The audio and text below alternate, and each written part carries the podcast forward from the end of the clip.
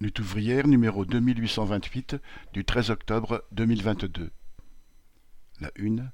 Raffinerie. Vive la lutte des travailleurs. Éditorial. Vive la lutte des travailleurs des raffineries. Carrefour, Monoprix, Arkema, PSA Stellantis, sous-traitants de l'aéronautique ou de l'automobile, les travailleurs qui contestent leur salaire bloqué alors que les prix flambent sont nombreux. Et, comme tout le monde a pu le constater, la mobilisation touche désormais les raffineries. Ces mouvements sont-ils les hirondelles qui annoncent le printemps? Il faut le souhaiter, car la lutte collective est le seul moyen de préserver nos conditions d'existence face à la flambée des prix. Dans les raffineries, le véritable bras de fer ne fait que commencer. Avec de plus en plus de stations-service à sec, l'impact de la grève grandit. Trouver de l'essence est devenu une véritable galère dans plusieurs départements.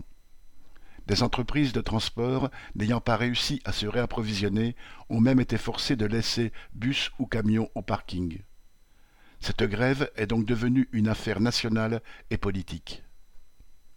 Jusque-là, le gouvernement faisait semblant de rester neutre dans le conflit qui oppose les salariés et la direction de Total Energy et d'ExxonMobil. Pour ne pas se couper des millions de travailleurs qui subissent la chute de leur pouvoir d'achat, il reconnaissait même à demi-mot la légitimité des revendications salariales.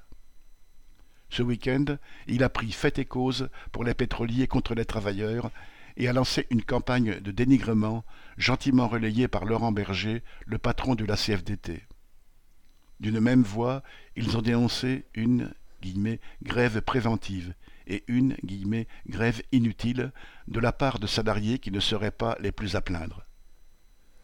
Les actionnaires de Total Energy viennent de toucher un acompte de 2,6 milliards sur des dividendes exceptionnels quand les salariés, eux, ont eu 3,5% d'augmentation salariale, c'est-à-dire ont perdu du pouvoir d'achat. Et ils devraient attendre, bras croisés, que ces seigneurs pensent à eux Les groupes pétroliers ne raquettent pas seulement les automobilistes, mais aussi leurs salariés.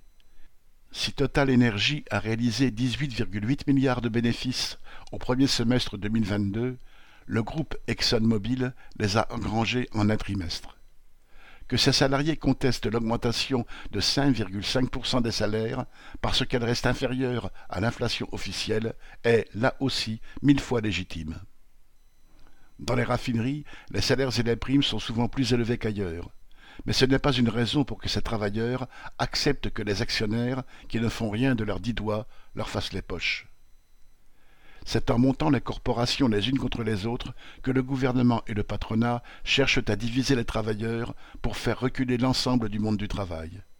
Et il y a toujours des directions syndicales pour jouer leur jeu. Eh bien, il ne faut pas marcher. L'organisation, l'action collective et la grève sont les seuls moyens de se faire respecter.